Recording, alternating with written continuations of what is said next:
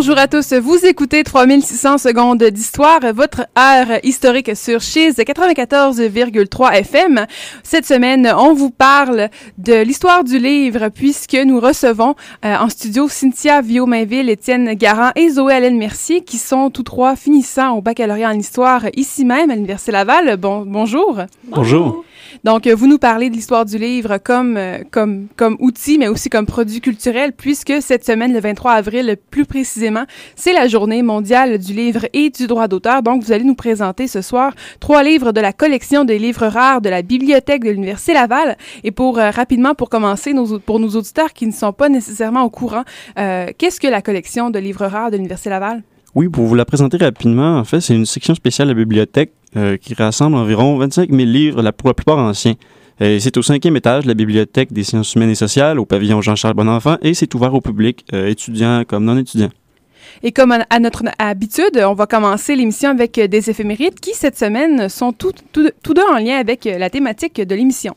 Oui, on commence d'abord avec le 23 avril 1616. C'est le décès du célèbre dramaturge anglais William Shakespeare à l'âge de 52 ans. Shakespeare est né dans une famille de la classe moyenne en 1564 à Stratford-upon-Avon, en Angleterre.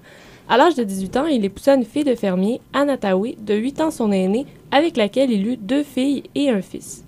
Mais pour des raisons encore inconnues aujourd'hui, Shakespeare quitta sa femme et ses enfants au milieu des années 1580. On le retrouva quelques années plus tard à Londres, faisant ses débuts dans le monde du théâtre, dans lequel il se fit remarquer pour ses talents de comédien et d'auteur. Il finit par se consacrer seulement à la mise en scène et à l'écriture. La renommée mondiale de Shakespeare s'est forgée avec le succès de l'ensemble de ses écrits publiés après sa mort. Il est l'un des rares dramaturges à avoir exploré plus d'un genre littéraire. Parmi ses 38 pièces de théâtre, il y a des comédies, des tragédies et des pièces historiques. On compte également 154 sonnets portant sa signature. Encore aujourd'hui, ces pièces de théâtre sont jouées à travers le monde. Par exemple, Le songe de nuit est actuellement présenté en France et Roméo et Juliette était récemment sur Broadway. Reste que William Shakespeare était le troisième auteur le plus traduit en langue étrangère selon l'UNESCO, après Agatha Christie et Jules Verne. Il marqua la culture anglaise à un tel point que l'anglais est encore aujourd'hui appelé la langue de Shakespeare, confirmant ainsi qu'il est le plus grand euh, auteur de la langue anglaise. Notre prochaine éphéméride est datée aussi du 23 avril 1616, mais dans les faits, ce n'est pas le même jour, puisqu'à l'époque, il y avait, il y avait pardon, 8 jours de décalage entre le calendrier julien employé en Angleterre et le calendrier grégorien employé en Espagne. Dans les faits, euh, Shakespeare ne serait pas né donc le 23 avril, mais bien le 3 mai. Euh, oui, donc comme Cynthia l'a dit, le 23 avril marque également la mort de Miguel de Cervantes, survenue en 1616. Miguel de Cervantes est un romancier, poète et dramaturge espagnol, parmi les plus connus de son pays. Cependant, l'auteur n'était d'abord pas écrivain, mais plutôt soldat. Ces années-là n'étaient pas les plus roses, puisqu'il perdit l'usage de sa main gauche en guerre, en plus d'être réduit à l'esclavage par des pirates turcs pendant cinq ans. Mais ça ne l'a toutefois pas empêché de se tailler progressivement une place dans le domaine de la littérature à son retour en Espagne. C'est d'ailleurs en 1605 qu'il publie la première partie de son plus grand chef-d'œuvre, l'ingénieux Hidalgo Don Quichotte de la Manche. Dans son célèbre roman, Cervantes raconte l'épopée de Don Quichotte, ce anti-héros, ou plutôt wanna be a hero, obsédé par la chevalerie et qui se retrouve à guerroyer contre des moutons et des moulins à vent. Au-delà de la comédie, le livre se voulait surtout une critique des valeurs chevaleresques et une parodie de la société espagnole. C'est d'ailleurs pourquoi qu'il se classa plus tard parmi les best-sellers mondiaux et fut traduit dans plus de 60 langues. Le livre est encore réédité de nos jours et tout le monde a probablement déjà entendu une référence à Don Quichotte. Cervantes a aussi été l'auteur de nombreuses nouvelles, pièces de poésie et de théâtre dans des styles très variés. En Espagne, il est encore très célébré grâce à des statues, des rues nommées en son nom, des prix littéraires et même des festivals en son honneur. Sur la scène mondiale, il est toujours considéré parmi les plus influents de son époque. La Journée mondiale du livre et du droit d'auteur, c'est donc pour commémorer la mort de Shakespeare, Miguel Cervantes et Inca Garcilaso de la Vega, premier grand écrivain péruvien, aussi mort le 23 avril. L'idée de la journée prend son origine d'ailleurs en Catalogne, où on avait l'habitude d'offrir une rose avec l'achat d'un livre. C'est très intéressant de voir un peu que l'inspiration de cette journée mondiale du livre prend vraiment racine dans la grande littérature avec Cervantes et Shakespeare. Euh, cette semaine, vous nous avez concocté une liste musicale, donc on va aller écouter l'une de vos suggestions. C'est The Book of Love de Peter Gabriel et on vous revient après la pause pour parler de notre premier livre.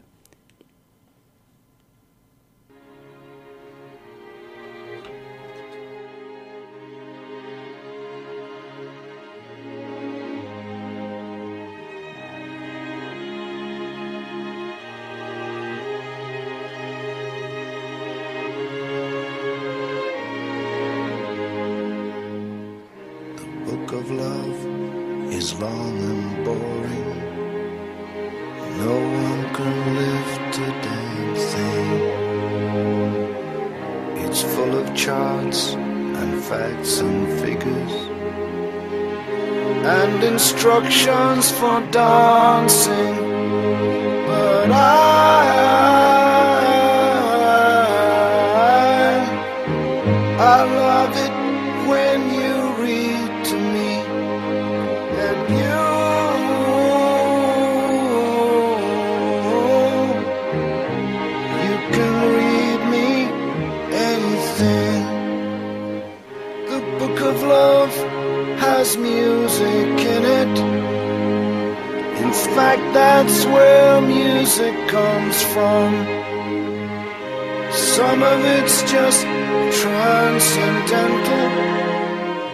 Some of it's just really dumb.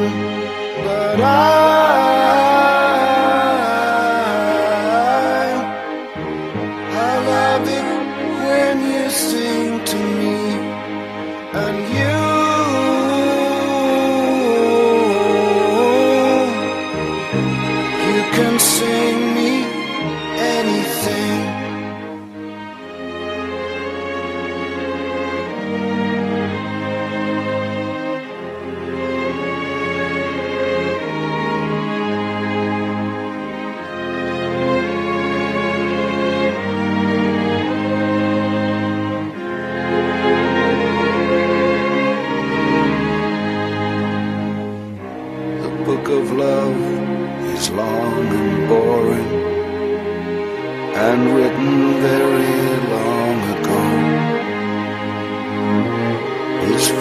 flowers and heart shaped boxes and things we're all too young to know.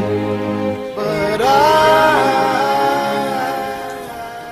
C'était The Book of Love de Peter Gabriel qui commence cette émission de 3600 secondes d'histoire qui parle cette semaine de livres.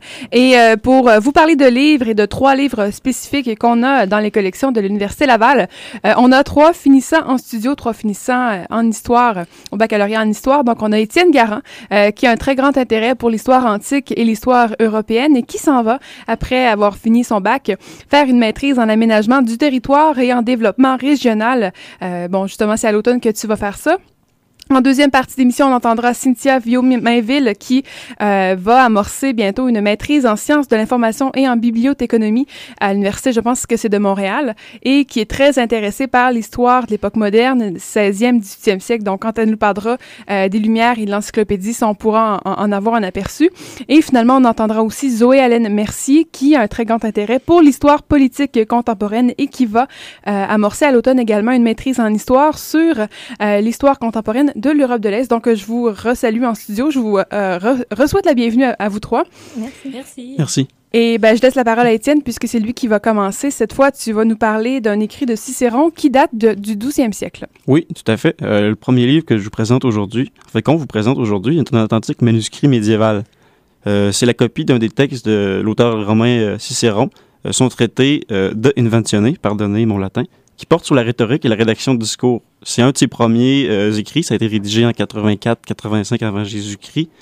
Et il faut dire en passant que c'est assez classique au Moyen Âge de copier des auteurs antiques, euh, surtout de langue latine. Euh, avec, je dirais, avec les, auteurs chrétiens, c'est pas mal ce qui est le plus retrouvé dans les bibliothèques. c'est probablement aussi le livre le plus ancien de la collection de la bibliothèque de l'Université Laval. le manuscrit n'est pas daté, mais présente une écriture et un style qui nous permet quand même de supposer qu'il a été écrit autour du 12e siècle. Le livre semble par contre avoir été retouché pendant les siècles suivants. Mais comment l'Université Laval a fait pour mettre la main sur un livre aussi ancien? Euh, c'est une histoire intéressante. Ça remonte justement à la Seconde Guerre mondiale. Euh, c'est raconté dans une note incluse dans le livre. Euh, ça se déroule pendant la campagne d'Italie, qui se déroule, elle, entre 1943 et 1945, avec l'intervention d'un abbé québécois, Raoul Cloutier, qui, qui accompagnait les troupes et que son intervention a permis en fait de préserver la bibliothèque familiale euh, d'un château de la famille Martinozzi qui avait un château en Toscane. Euh, ce château était menacé par euh, le front entre les Alliés et les Allemands suite à l'invasion alliée de l'Italie. pour le remercier d'avoir sauvé la bibliothèque, la famille Martinozzi lui a offert un des livres de leur collection. et l'abbé Cloutier a tout de suite pensé à le donner à l'Université Laval où il avait étudié et en a fait don à l'université en 1945. Euh, bon, outre l'âge euh, assez vénérable du livre, euh, c'est aussi son apparence, sa forme, puis sa conception qui en fait un objet intéressant. représente vraiment qu'est-ce qui est très typique d'un livre médiéval. À, à, la fois justement par rapport à son apparence, à son physique et à la manière dont le texte est organisé sur les pages. Bon, à propos de la forme, c'est un manuscrit en format qu'on dit codex. c'est un format codex, c'est donc un livre formé de livrets reliés, un peu comme nos livres contemporains. c'est des codex aussi. Mais ce qu'il faut comprendre, c'est que c'est ce, que je vais expliquer plus tard aussi, c'est que ça n'a pas toujours été euh, la forme des livres. Euh, le livre euh, de la bibliothèque de l'Université Laval fait environ 25 cm par 15 cm pour environ 4 cm d'épais pour 204 pages. C'est facilement deux fois plus épais qu'un livre moderne en papier avec le même nombre de pages. le livre que Zoé va vous présenter un peu plus tard aujourd'hui est beaucoup plus mince, mais fait quand même beaucoup plus de pages. sa couverture en bois est recouverte d'un cuir assez usé, euh, ça paraît vraiment que c'est quelque chose de très ancien, presque 800 ans, en fait, plus que 800 ans probablement. Euh, les pages sont en parchemin, c'est-à-dire en peau animale, vraiment, probablement de veau. Euh, le parchemin se distingue du papier par sa texture et son apparence qui varient. vu que c'est de la peau, il y a nécessairement un côté poil qui est un peu plus rugueux et un côté chair qui est un peu plus lisse et aussi un peu plus jauni. Qu'est-ce qui va motiver à l'époque euh, les moines copistes de travailler avec du parchemin? Est-ce que c'est un matériau qu'on retrouve facilement? Est-ce que c'est un matériau qui est facilement accessible et qui est utilisable pour tout le monde? Euh, il n'y avait pas euh, vraiment le choix, en fait, au Moyen Âge d'utiliser ça. à part quelques variations dans les qualités de, parchemin qui s'offraient, c'était pas tout à fait... c'était vraiment la seule alternative dont disposaient les, les gens au Moyen Âge. Euh, le papier, justement, il n'était pas encore arrivé, il n'était pas encore diffusé à l'époque, surtout pas le papier de qualité moderne.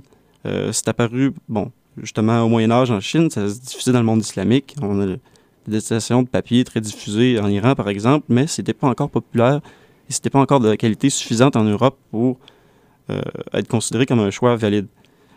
bon, Sinon, euh, autre forme de papier qui était connue quand même, euh, le papyrus. Mais bon, pendant l'Antiquité romaine en Occident, on utilisait à peu près juste du papyrus d'Égypte comme support papier pour les livres. Mais avec la chute de l'Empire romain d'Occident, les contacts avec l'Égypte sont de plus en plus difficiles. À partir de la conquête arabe au 7e siècle, l'Égypte exporte à peu près plus de papyrus en Europe occidentale. Euh, on se tourne donc à ce moment-là vers un autre support qui est beaucoup plus coûteux, mais qui peut être produit localement. Euh, qui est à base de peau euh, animale. Euh, le parchemin offre aussi l'avantage de mieux se conserver que le papyrus, particulièrement dans les climats nordiques, surtout dans des pays comme la France, l'Angleterre ou l'Allemagne, ou le nord de l'Italie même. Il se conserve aussi mieux que le papier moderne. Par exemple, mon vieux livre de 800 ans est beaucoup moins jauni que les livres que mes collègues vous présenteront un peu plus tard. Reste que le parchemin, même s'il présente certains avantages, comme d'être produit localement puis d'être résistant, ça coûte très cher. Une Bible peut équivaloir environ un troupeau de 250 moutons. Ça a nécessairement une influence sur la manière d'écrire le livre parce qu'on essaie toujours de rentabiliser les pages qui sont très précieuses. D'un côté, c'est aussi important de rester lisible. Euh, le manuscrit médiéval, le livre médiéval, est un peu le résultat de l'affrontement des deux buts contradictoires. d'économiser euh, du papier euh, et de rester lisible au maximum. Ça contribue au fait qu'un manuscrit médiéval diffère beaucoup de nos livres contemporains du côté de l'organisation du texte. toute la manière de le penser est quand même très différente euh, le texte est écrit avec un lettrage, premièrement, gothique, très difficile à déchiffrer, surtout pour, euh, pour nous. Ça va, se ça va clarifier à partir de la Renaissance, mais le lettrage du 12e siècle est assez, euh, assez pas de mouche carrée, on va dire. le texte aussi occupe toute la page. C'est un bloc de texte continu. pour économiser l'espace, justement, le texte n'était pas divisé en paragraphes. Question de sauver du papier. Il n'y a presque pas non plus de ponctuation et l'espace entre les phrases. C'est donc très difficile de savoir où une phrase commence et où la suivante euh, pardon, où une phrase finit et où la suivante commence. Euh, la majorité des mots sont aussi écrits sous forme d'abréviation, donc on a plus des parties de mots que des mots pour la plupart des mots. Euh, c'est un autre processus d'économiser de l'espace, ça permettait aussi au lecteur de progresser à l'époque, c'est le lecteur habitué qui connaissait les abréviations, de progresser plus rapidement dans le texte, mais ça rend notre lecture beaucoup plus complexe parce qu'il faut nécessairement toujours se référer aux abréviations. la lisibilité est juste facilitée par un système de repérage de majuscules en marge qui montre à peu près où commence une partie ou une phrase. Sinon, ces marges-là sont en elles-mêmes très intéressantes euh, parce que dans le manuscrit, euh, elles sont beaucoup plus larges que les marges contemporaines. Elles jouent un rôle plus important aussi et elles permettent au lecteur de commenter le texte dans le cadre d'un processus qu'on appelle le glosage. Euh, le glosage, c'est un processus d'annotation et de critique du texte qui s'enrichit à chaque lecture. Donc, les marges comportent beaucoup d'espaces euh, qui, sont, qui sont là pour laisser place à de nombreux commentaires qui sont transcrits à différentes époques par différents lecteurs.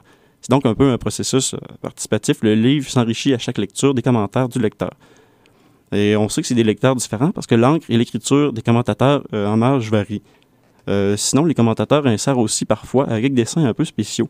Euh, qui servent à mettre l'accent sur des passages importants du texte. Par exemple, euh, une petite main ou un petit personnage, donc le doigt ou les yeux, euh, sert à indiquer les lignes importantes. On peut dire que c'est comme la version médiévale du surligneur, en fait. c'est intéressant. en parlant de la marge, j'ai déjà entendu dire qu'il y a des petits dessins, parfois un peu grivois, qui pouvaient se, retrouver dans, dans, la marge des livres de cette époque-là. Est-ce qu'on en retrouve dans le, le manuscrit de Cicéron? Euh, pas dans le manuscrit de Cicéron de, possédé à l'Université Laval, non, mais on a retrouvé quand même plusieurs exemplaires euh, dans d'autres manuscrits où le copiste, qui s'ennuyait peut-être, a dessiné des choses absurdes ou même des obscénités dans l'image. Euh, mais si c'était le cas où le copiste ou même un lecteur avait dessiné des bêtises dans le livre, ça se retrouverait aussi dans l'image, avec les commentaires des lecteurs et les indicateurs de passage importants. Bon, pour en venir à nos peaux de mouton ou peaux de veau, dans ce cas-ci, le manuscrit que je présente aujourd'hui nous révèle à quel point bon, le livre médiéval est coûteux, comme je vous l'avais dit un peu plus tôt, euh, sont aussi assez longs à produire. C'est souvent l'œuvre euh, de plusieurs copistes dont le travail s'étire dans le temps. Ça semble être le cas de notre livre. Si le gros du texte, comme je l'avais dit, date probablement du 12e siècle. Euh, certains passages semblent avoir été écrits plus tard. et ça, on le sait parce que l'écriture diffère plus on progresse dans le texte. Et il y a aussi des pages qui ont été rajoutées de parchemin de qualité moindre. il y a des vides laissés en début de passage qui permettent de supposer que, bon, il y avait prévu aussi de faire plusieurs lettrines, comme on en a vu des, des belles enluminures, mais la plupart ont été laissés vides, donc on imagine qu'il a manqué de budget. Euh, enfin, et je l'ai mentionné en début de présentation, et que le plus vieux livre de la collection de l'université est monté en format codex comme le livre actuel. Euh, c'est important et j'ai gardé ça pour la fin parce que c'est probablement une des étapes les plus importantes de l'évolution du livre avant l'invention de l'imprimerie. le codex est une forme qui se développe à la fin de l'Antiquité, qui est la seule utilisée en Occident à partir des premiers siècles du Moyen Âge.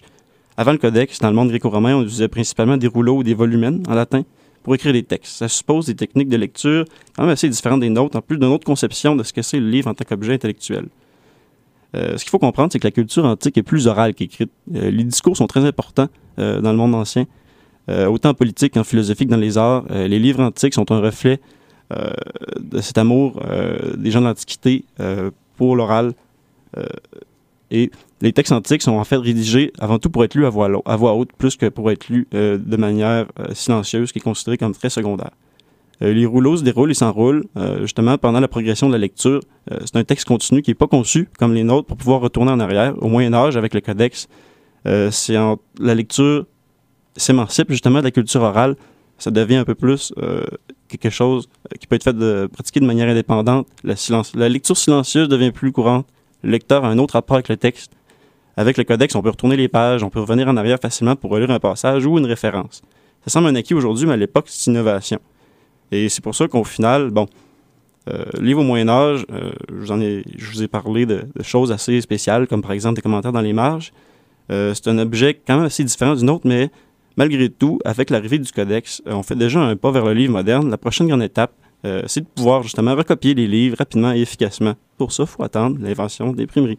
Et l'invention de l'imprimerie, on y reviendra après la pause musicale quand Cynthia va nous parler euh, de cette euh, grande invention qu'est l'imprimerie, mais aussi de, des lumières, puisque les lumières vont suivre cette époque-là et on va voir que l'encyclopédie de Diderot contient énormément de pages, mais pas des pages en, en, en, comment tu dis, en parchemin, mais c'est vraiment volumineux, on va y revenir. Après la pause, on s'en va écouter Manuscrit du roi et par la suite suivra Book of Revelation.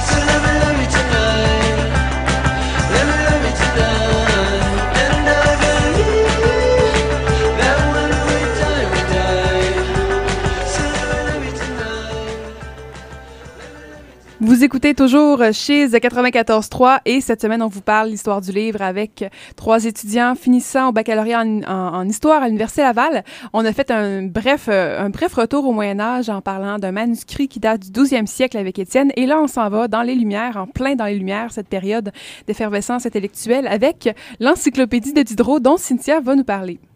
Oui, euh, dans le fond, j'ai choisi euh, cette œuvre bien particulière pour incarner l'époque moderne.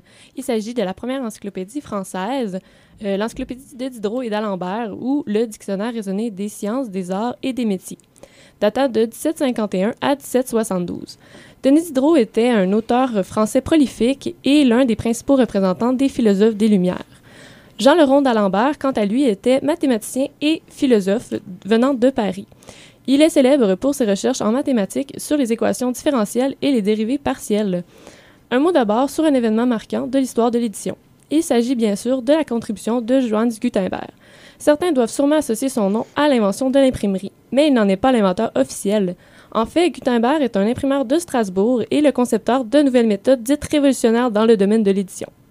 Je n'essaierai pas d'expliquer qu'est-ce que la presse imprimée ou bien les caractères mobiles en plomb, mais cela fait faire un pas de géant au livre imprimé. Bien que l'industrie du livre débute euh, au centre de l'Allemagne, des, des ateliers d'imprimerie modernes sont créés sur tout le continent, par exemple en Italie, en France et en Angleterre. Il ne faut pas croire que les changements apportés par Gutenberg provoquèrent une révolution de la production littéraire. On n'abandonne pas pour autant les textes manuscrits. Les deux formes se compteront encore au 16e siècle. Ainsi, euh, l'œuvre sélectionnée est la première édition de l'emblème des philosophes des Lumières du 18e siècle. Elle est accessible également à la salle de consultation des livres rares au pavillon Jean-Charles Bonenfant et sur le web grâce aux universités de Nantes et de Chicago. L'Université Laval, quant à elle, l'a acheté en 2011 du collège Sainte-Anne de la Bocatière parce que ce dernier n'était pas en mesure d'assurer la conservation de ce trésor historique inestimable. Au départ, cette entreprise éditoriale célèbre ne devait être que la traduction française de Cyclopédia de l'anglais Ephraim Chamber en quatre volumes. Finalement, le, projet dura plus de 20 ans et donna lieu à 17 volumes d'articles, sans compter ceux pour les illustrations, les suppléments et les tables. Ce sont Diderot et d'Alembert qui dirigèrent le projet à partir de 1747. D'Alembert quitta l'équipe des rédacteurs après 10 ans, tandis que Diderot mena le projet à terme jusqu'à la toute dernière publication en 1772. Donc, le volume, l'encyclopédie se veut vraiment une œuvre de recensement de la connaissance, un peu comme Wikipédia au- au- aujourd'hui, mais bon, il y a, forcément des, euh, des ressemblances et forcément des, différences. Est-ce qu'on pourrait dire que l'encyclopédie de Diderot et d'Alembert est un peu l'ancêtre de Wikipédia? Euh, oui, en quelque sorte. Euh, Je sais que ça peut paraître étrange de comparer une œuvre marquante d'il y a deux siècles et demi aux premiers résultats qu'offre le web lorsqu'on fait une recherche sur Google. Euh, il est évident que l'encyclopédie, avec son papier jauni, sa grosse reliure en cuir, ses illustrations magnifiques et ses 40 cm de haut sont plus impressionnants visuellement que Wikipédia. Mais comme Kim l'a dit, on peut quand même établir des ressemblances et évidemment des, différences entre les deux. Au premier abord, leur objectif est semblable. Euh, elle rassemble l'entièreté des connaissances acquises dans tous les domaines connus pour en faire une diffusion publique. Pour donner une idée de l'étendue des intérêts des, intellectuels au 18e siècle, il y a une mention du sucre d'érable du Canada. Oui, notre bon vieux sirop d'érable est euh, dans l'article du sucre au 18e siècle. Euh, ainsi, à leur époque respective, les deux encyclopédies se veulent des outils de référence, euh, présentés sous la forme d'articles avec un système de renvoi ou des hyperliens disponibles dans la rubrique Voir aussi pour ce qui est de Wikipédia. La première grande différence entre les deux encyclopédies est l'aspect d'impartialité. Wikipédia insiste beaucoup sur l'importance de la neutralité de ses articles. Tout le contenu présenté doit faire preuve d'objectivité et ne pas défendre une, idé- une idéologie précise. Cependant, l'encyclopédie incarne une manière de penser bien définie, celle des philosophes des Lumières. Au contraire de Wikipédia, les rédacteurs de l'encyclopédie l'utilisent pour légitimer leur mouvement intellectuel, basé sur la philosophie, la raison et la morale, pour contrer les superstitions et l'intolérance religieuse, entre autres. Leur principal outil pour le faire sera le système de renvoi. Les auteurs de l'encyclopédie mettaient en référence d'autres articles pour déjouer la censure et laisser libre cours à leurs critiques. Euh, les articles où on remarque le plus leur prise de position sont ceux avec des titres banals. Par exemple, l'article Agnus Siticus sur un légendaire agneau tartare ayant l'aspect d'une racine était en fait un prétexte pour critiquer les croyances populaires mensongères et donner au lecteur des méthodes pour juger euh, les événements de façon critique. Deuxième point intéressant à comparer est celui des auteurs. Pour Wikipédia, les articles sont très souvent anonymes ou signés avec des pseudonymes, mais cela s'inscrit dans la raison d'être de Wikipédia qui se veut une encyclopédie collective, gratuite et écrite par des volontaires sur Internet. Dans l'encyclopédie de Diderot et d'Alembert, tous les contributeurs sont énoncés dès les premières pages des 17 tomes publiés. La grande majorité des 158 connus étaient des nobles, des connaissances des responsables et des praticiens, comme des médecins ou des avocats. Ils provenaient pour la majorité de Paris, mais d'autres étaient aussi de l'étranger, soit de la Suisse, de la Pologne ou de la Prusse, pour ne nommer que ceux-là. Les auteurs employaient également des signatures particulières, comme le O pour d'Alembert ou un astérix pour Diderot. Certains articles étaient également euh, anonymes. Point souligné, bien que certains auteurs aient été recrutés ou engagés en échange d'une rémunération, la grande majorité des encyclopédistes se dévouaient au projet de manière bénévole et spontanée. Une autre différence entre Wikipédia et l'encyclopédie du 18e siècle est l'accès à cet inventaire de connaissances. D'une part, on a une publication publique, euh, une diffusion publique et gratuite de l'entièreté des articles concernant Wikipédia, et de l'autre, le dispendieux abonnement à la première édition de l'encyclopédie.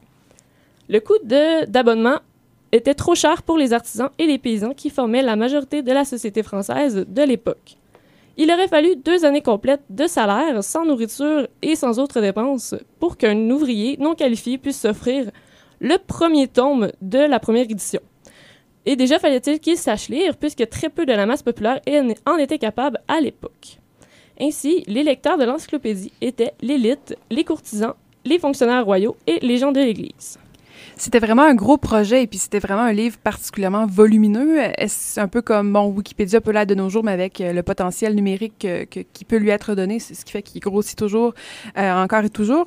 Est-ce que tu penses qu'il va y avoir un jour une version papier de Wikipédia pour venir égaler ou du moins surpasser l'œuvre de Diderot et d'Alembert? Euh, les administrateurs du site Internet sont très clairs sur ce point. Ils ne désirent pas publier l'intégralité du contenu de Wikipédia parce que cela éliminerait la possibilité de modifier les articles, qui est l'une des grandes forces de l'encyclopédie en ligne du 21e siècle. Il y a tout de même un système historique euh, de modification derrière chacune des pages du web sur Wikipédia. Cette même volonté de mise à jour est évidemment présente chez les encyclopédistes du 18e siècle. Ils sont conscients que les idées tenues dans le premier tome, paru en 1751, n'est pas actualisé lors de la publication du huitième en 1765. Donc, euh, une équipe prit en charge le mandat et quelques années plus tard euh, seront parus quatre suppléments euh, à l'encyclopédie. Ceux-ci avaient pour but de corriger les oublis des collaborateurs de Diderot et d'Alembert, de remplacer les articles jugés insuffisants ou de mauvaise qualité par de meilleurs articles et de diffuser les nouveaux savoirs en sciences et en art qui s'étaient développés depuis le premier tome.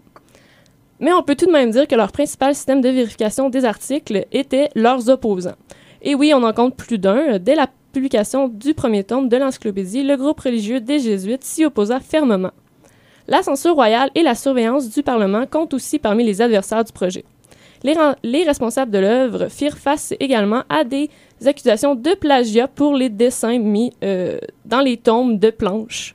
Et pour mal faire, Diderot réalisa en 1762, euh, quand il préparait l'apparition du huitième tome, que son éditeur et commanditaire, André Le Breton, avait censuré lui-même des passages qui lui semblaient trop compromettants sans dire à personne. En résumé, la comparaison entre Wikipédia et l'encyclopédie de Diderot et d'Alembert est très intéressante. Avec ses 74 000 articles, cette source historique du 18e siècle reste une œuvre qui pique encore la curiosité aujourd'hui, autant par son contenu mais aussi parce qu'elle représente l'esprit nouveau des philosophes des Lumières et le livre imprimé moderne euh, du 18e siècle pour s'en aller vers le livre contemporain. J'ai une question pour toi, Cynthia. Est-ce que tu sais la portée que l'encyclopédie a eue sur son temps? Parce que c'est quand même une somme de connaissances. Ça s'inscrit dans un, mouvement, euh, pas ben, de, démocratisation un peu de la connaissance. Est-ce que, puis bon, évidemment, il y a le nouveau monde et tout, donc on, peut, on commence à greffer euh, ces connaissances-là, comme tu parlais du sucre d'érable, c'est un produit qu'on commence à exporter. D'ailleurs, je pense que c'est Louis XIV euh, qui s'en faisait venir de Montréal, donc il en mangeait. Est-ce que c'est, ça a eu un, quel a été l'impact finalement de, de ce livre-là, de cette œuvre-là sur, euh, sur son époque? Euh, il y a quand même eu beaucoup de euh, souscripteurs, comme j'ai dit, à l'abonnement euh, de l'encyclopédie, mais vu son coût dispendieux, ça a été très difficile dès la première édition de l'encyclopédie de d'avoir une grande diffusion. On le voit, on voit plus une grande diffusion, une grande diffusion pardon, avec la troisième ou la quatrième édition qui était vraiment moins coûteuse et plus abordable à la bourgeoisie, au commun des mortels, un peu plus artisan. on peut encore exclure les paysans, malheureusement, qui n'étaient pas assez riches pour se l'offrir, mais sinon, ça a été plus dans le long terme, puisque l'encyclopédie était quand même euh, une nouvelle organisation du savoir. Alors, euh, c'était quand même une nouveauté. C'était les gens fortunés pouvaient se l'offrir, mais sinon, euh, c'était avec la deuxième, troisième et quatrième édition que cela a eu une plus grande diffusion. Donc, par la suite, ça va vraiment beaucoup marquer euh, tant l'histoire du livre que l'histoire bon, des Lumières, parce que c'est une période euh, très, très importante. Les Lumières, après, bon, qu'est-ce qu'il y a? Il y a la Révolution française. Donc, c'est vraiment un, une espèce de bouillon intellectuel super, euh, super intéressant. Euh, nous, pour, euh, pour, le, pour l'instant, on s'en va en musique avec Le Devin du village, qui est une pièce de Jean-Jacques Rousseau. on va rester un peu dans l'esprit des Lumières. Et par la suite, on reviendra avec la dernière chronique, celle de Zoé, qui va nous parler d'un manuel d'agriculture du 19e siècle. Ça promet d'être fort intéressant.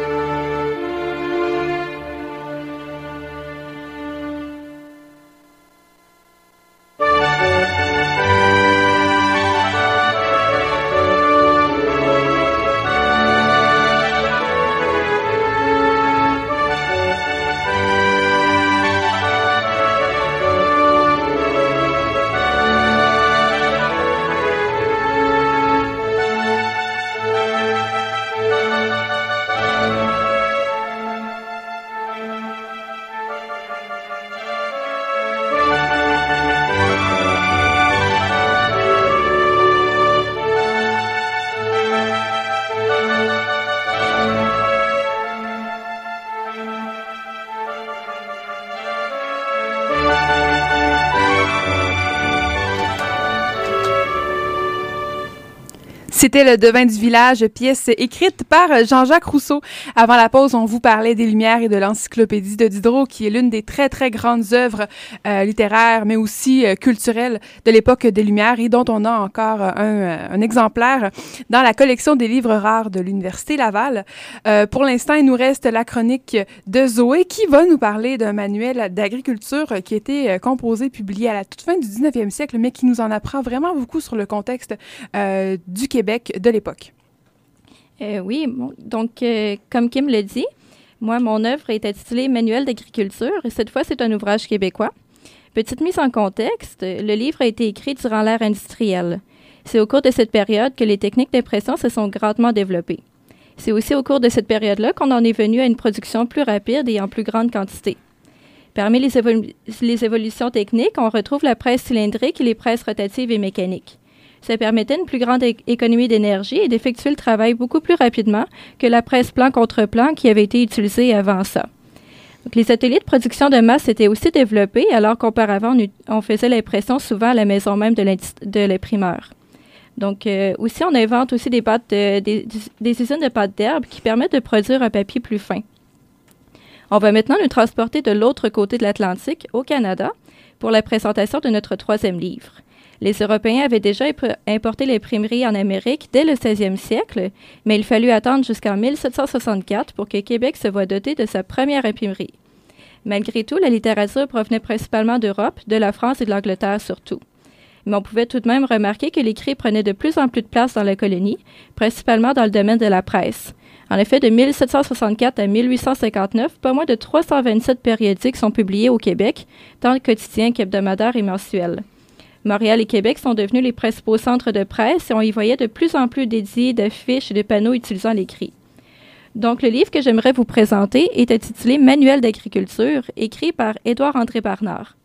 Il a été publié à Montréal par le département d'agriculture et de colonisation de la province de Québec en 1895 en collaboration avec le Cercle agricole. L'ouvrage contient 534 pages faites de papier fin et jauni par le temps. Le livre mesure 19 cm par 12 cm, ce qui en fait un livre assez petit et transportable, surtout en comparaison avec l'encyclopédie Diderot. Mais je... c'est clair, moi, il est arrivé sur un chariot, mon livre, tellement il était lourd.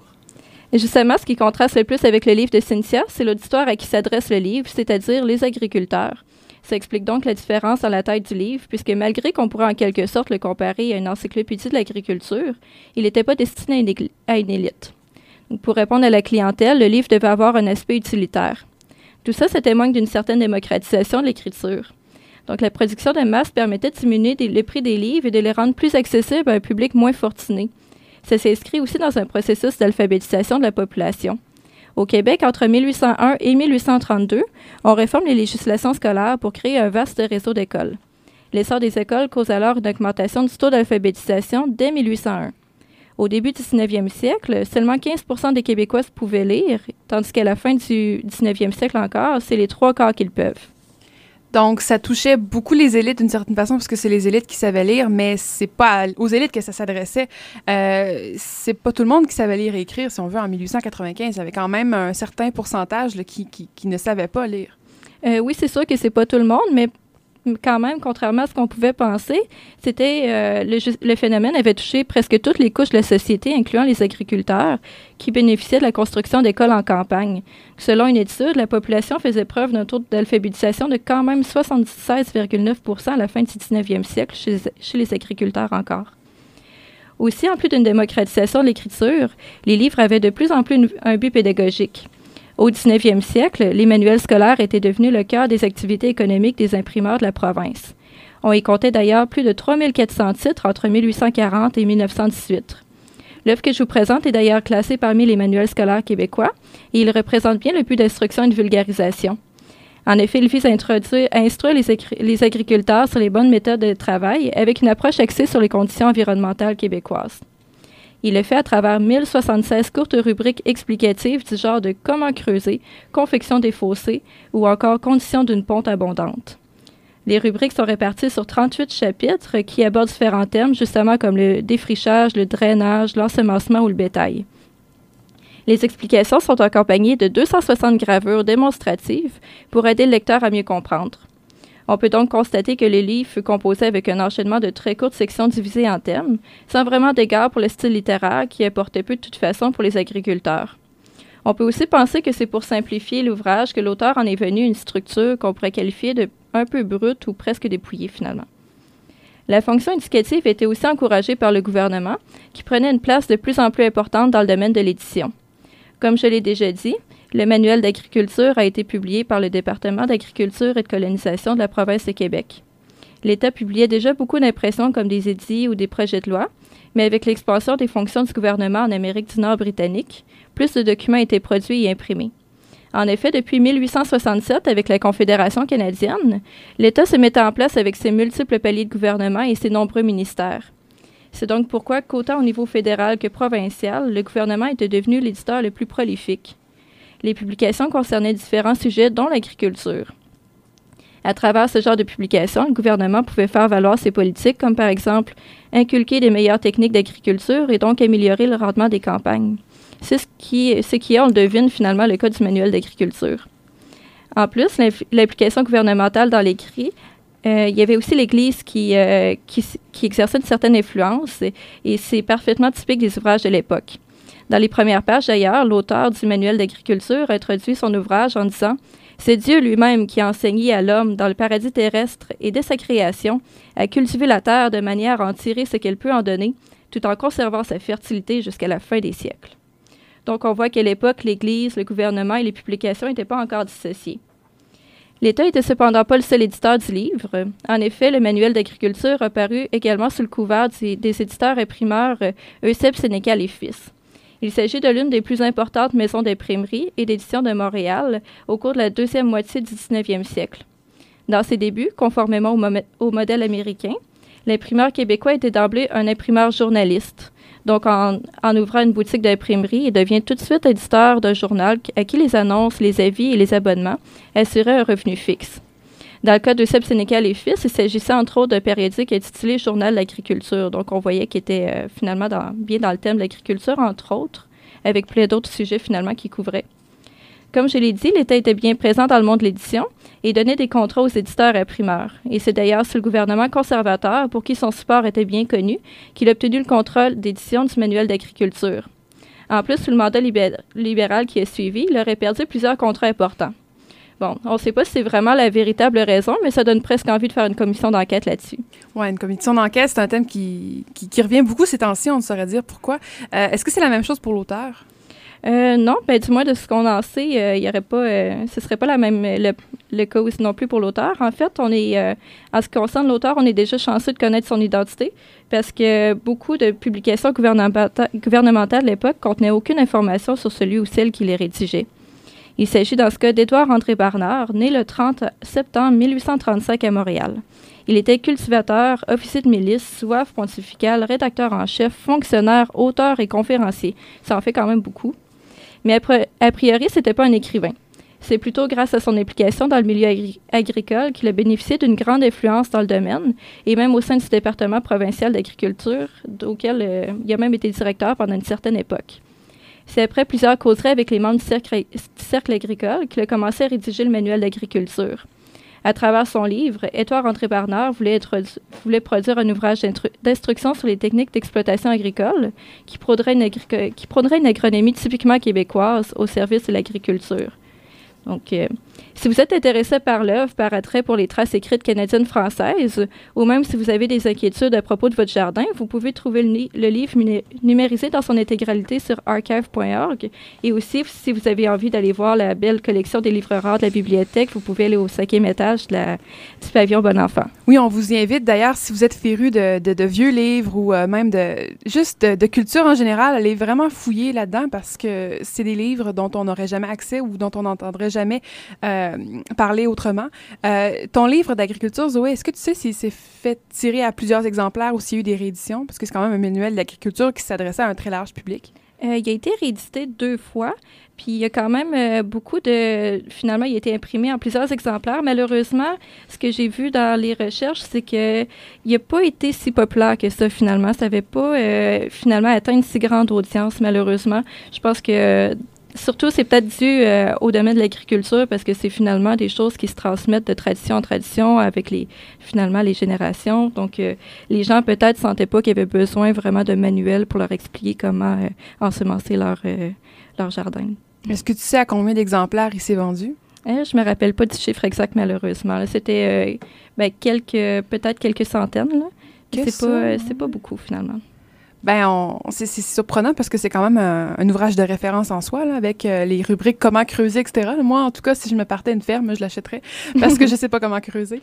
Euh, je suis pas très manuelle euh, comme fille. c'est vraiment intéressant ce que tu dis parce que euh, c'est vraiment le, le, mot agricole, c'est très, très important pour le nationalisme. Bon, canadien-français à l'époque, puis même jusque dans les années 30-40, le fait que le canadien-français parle, français, soit un agriculteur, puis soit de religion catholique, c'est central. Puis l'Église va jouer un très grand rôle dans la diffusion de, de ça. Puis même dans les années 30-40, dans l'action catholique, dans les années 35 à, mettons, 40, on va dire, il y a encore une page agricole qui paraît de temps en temps. Fait que c'est vraiment dans l'air du temps que de publier un manuel. Puis des manuels, mm-hmm. il y en a... Euh, oui, c'est l'époque des manuels, ouais. C'est vrai d'ailleurs. Puis il y a aussi euh, l'éditeur puis euh, l'auteur qui était justement assez nationaliste. Puis on le voit dans le but finalement de, l'auteur. Lui, c'était vraiment de créer un manuel qui serait typiquement pour les Québécois, vraiment axé sur leurs conditions. Donc c'était euh, c'était vraiment ça pour faire une rupture avec finalement vraiment centré sur le Québec. Donc, je vous remercie tous les trois d'avoir participé à cette émission spéciale où on avait trois invités euh, du département d'histoire. Donc, vous nous avez présenté trois livres qui sont fort intéressants et il y, en, a encore d'autres des livres euh, que vous pouvez aller voir si vous vous promenez du côté de la bibliothèque euh, Jean-Charles Bonenfant sur le campus de l'Université Laval. Quant à nous, on se laisse puisqu'on vous reviendra la semaine prochaine. On va parler de George Washington avec le professeur d'histoire Bernard Lemelin. Donc, ça promet également beaucoup. Et pour clore cette émission, pour clore, si on veut, le, thème agricole dont Zoé, tu nous as parlé euh, tout à l'heure, eh bien, on s'en va avec La Bolduc, une chanson bien sympathique que j'aime beaucoup qui s'appelle Ah oui, on en a des légumes.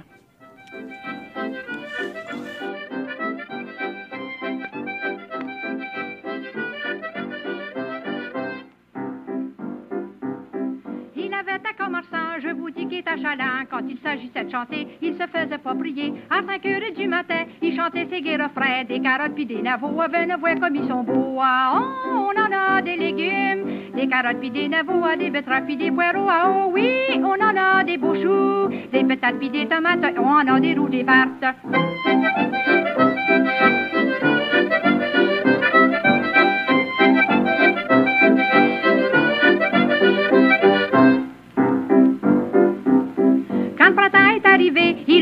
À chanter. Venez mes échalotes, seulement qu'à sous là-bas. Des radis pis de la salade, des patates pis de la rhubarbe. J'ai du vrai tiro d'arabe fait avec la cassonade. Oh, on en a des légumes, des carottes pis des navots, des betteraves pis des poireaux. Oh oui, on en a des beaux choux, des patates pis des tomates, on en a des roues, des vertes.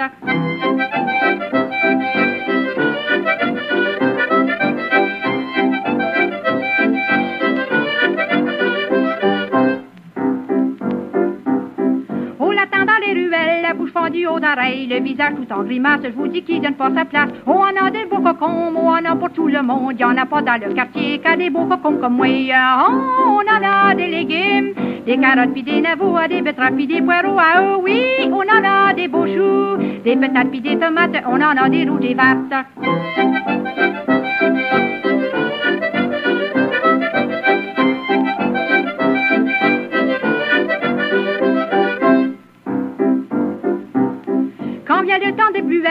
Le watcher des près, des belles prunes puis des fraises, des gros œufs puis des framboises. L'autre jour à mon allant, j'ai dit pas vu le commerçant, ses casseaux étaient pas pleins, il en faisait dedans. Oh, on en a des légumes, des carottes puis des navots, des betteraves puis des poireaux. Ah oui, on en a des beaux choux, des patates puis des tomates, on en a des roues, des...